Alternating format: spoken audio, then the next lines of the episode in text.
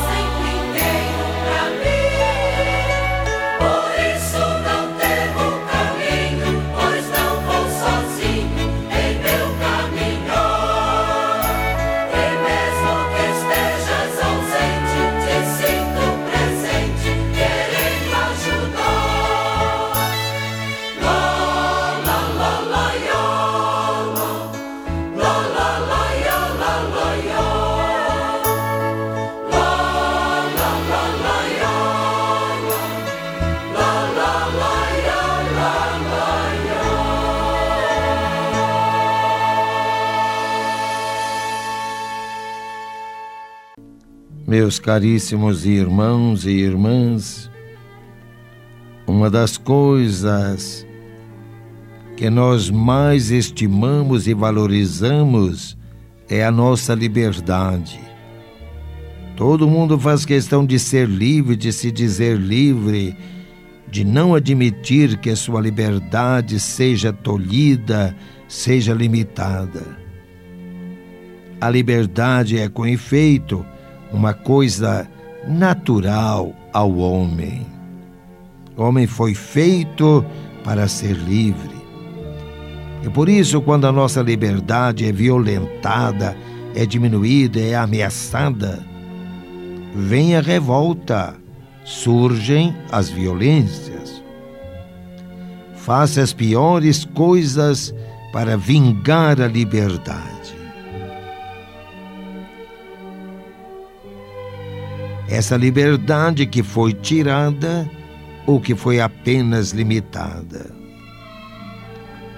Os pais não podem tirar a liberdade dos filhos. O governo não pode cercear a liberdade do povo. Os senhores não podem reprimir a liberdade dos seus dependentes. Mas muita gente não sabe bem o que é liberdade, o que é ser livre pensam que ser livre é fazer o que der na cabeça. Que ser livre é não dar satisfação a ninguém. Ser livre é pisar a lei. Ser livre é fazer sempre o contrário daquilo que todos fazem. E muita gente faz coisas extravagantes comete verdadeiros absurdos só para mostrar uma liberdade que realmente não tem. Tudo isso é falsa liberdade, é complexo de falta de liberdade. Livre, verdadeiramente livre, é aquele que é dono de si mesmo. Livre é aquele que tem o domínio de si mesmo. Livre é quem age segundo a sua consciência. Livre é quem se sente dependente de Deus. O fundamento da liberdade está em a gente ser dono de si mesmo, em a gente ter o domínio de si mesmo. Não podemos nos deixar guiar pelos nossos ímpetos pelos nossos repentes. A raiva é má conselheira. A vingança é um péssimo caminho. Aquele que não pensa antes de agir terá sempre motivos de arrependimento. Uma palavra que sai da nossa boca não volta mais atrás e não somos mais donos dela. Somos sim responsáveis pelos efeitos que a nossa palavra causar escapando da nossa boca. E quem não se domina, quem não conta até dez antes de explodir, quem se precipita e se deixa levar por ímpetos, terá sempre do que se arrepender. E ninguém pode desculpar-se dizendo: é o meu gênio, é o meu temperamento, eu sou assim. O gênio pode ter tendências para repentes, mas o gênio não tira a liberdade. Tudo é questão de reflexão rápida, do treinamento, de educação da vontade. O homem mais violento poderá se educar, continuar, continuará tendo um gênio violento, mas dominado, refreado, mantido pelo domínio da própria vontade. Nós só podemos deixar nos guiar pela nossa paixão. As paixões são forças internas que formam o nosso complexo humano. Mas as paixões em si mesmas não são más nem boas, são indiferentes. O caminho que a gente abre, o destino que a gente dá às paixões, isso é que as torna boas ou más são como animais que a gente domestica e sujeita aos freios. Largadas a si mesmas, poderiam ser ferozes, perigosas. Domesticadas e acostumadas ao freio, são úteis e nos prestam serviços. O mesmo acontece com as nossas paixões, são forças que nos serão úteis se formos donos de nós mesmos, se estivermos sujeitas à nossa vontade e à nossa disciplina sob o nosso domínio. Os homens que mais fizeram pelo mundo na ciência, na santidade, foram homens de grandes paixões. Mas paixões que foram controladas e endereçadas para uma finalidade e sublimadas para um ideal. Quando o homem se torna senhor de si mesmo, dono de seus ímpetos, senhor de suas paixões, o homem é capaz de realizar grandes coisas. Mas quando o homem se deixa guiar por suas paixões e elas se depravam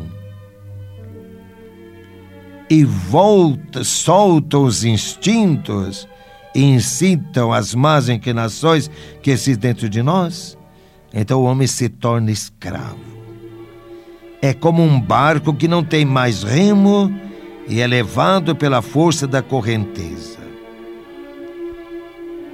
Nós sabemos que há dentro de nós forças contrárias que nos puxam para o bem e nos atraem para o mal.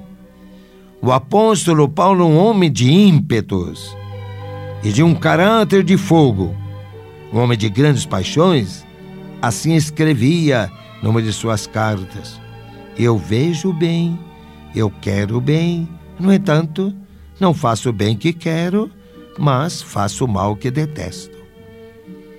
É a luta de forças contrárias que existe dentro de cada um de nós mas podemos controlar essas forças, sujeitá-las ao nosso domínio, sermos senhores de nós mesmos. Nós não podemos deixar impressionar pelas nossas próprias limitações. Quem tem tudo? Quem não tem limitações? Quem é perfeito? ninguém. Somos todos limitados, somos todos imperfeitos. Mas nossas imperfeições não podem nos levar a nos abandonarmos a nós mesmos.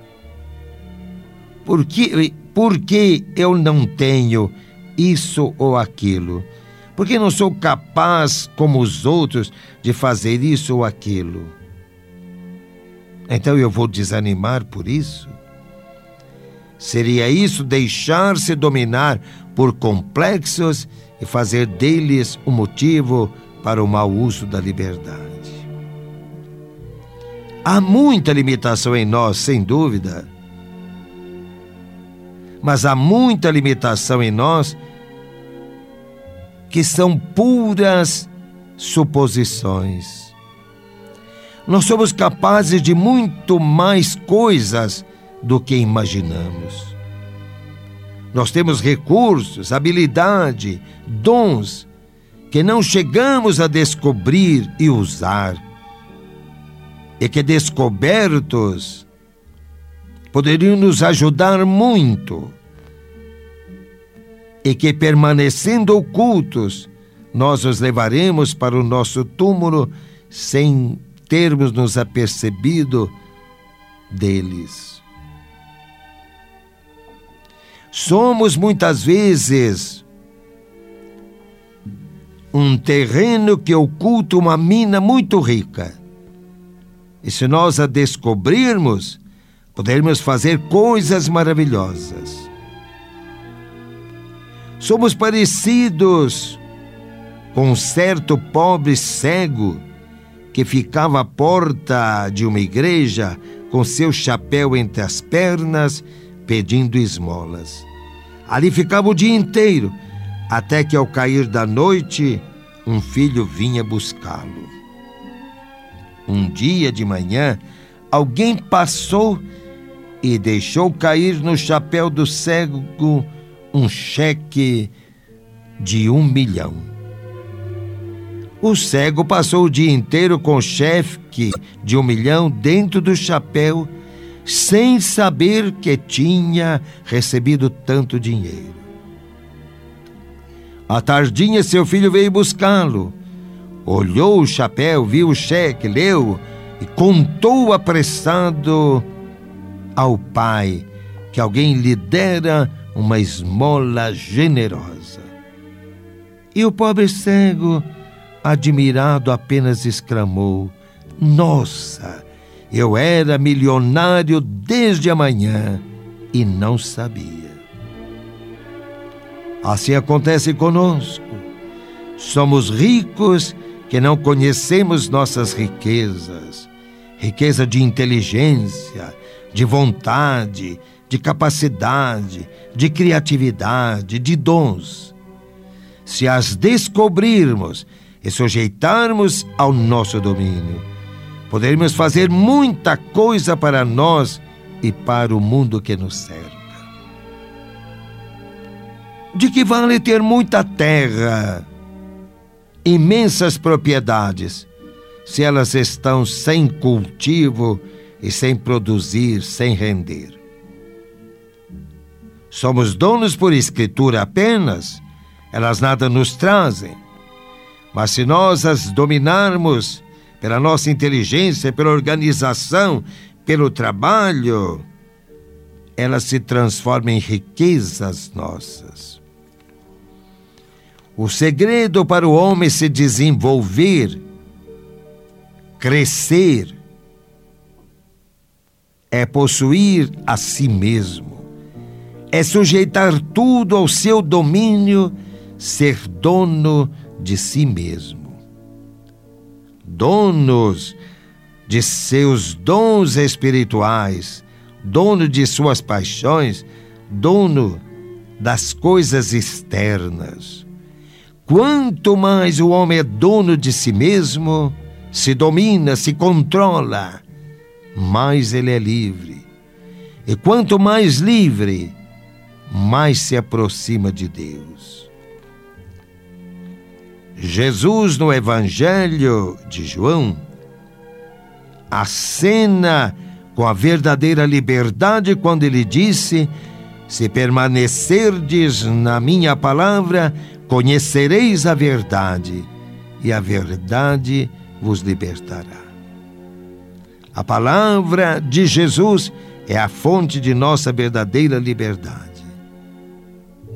Porque nos ensina a dominar nossas paixões, a extirpar nossas más inclinações, a fugir dos vícios e desregramentos. E não só nos ensina, mas a palavra de Jesus é uma fonte de força e de energia para o homem dominar a si mesmo, ser dono de si mesmo. Isso não seria possível, nem plenamente realizável, com nossas próprias forças. É a graça de Deus que nos fortifica para conseguirmos ser donos de nós mesmos não nos deixamos guiar por nada. E vivamos a nossa vida dentro da verdadeira liberdade. É para os que são verdadeiramente livres, isto é, que são donos de si mesmo, que o apóstolo Paulo exclama: Tudo é vosso, mas vós sois de Cristo, e Cristo é de Deus.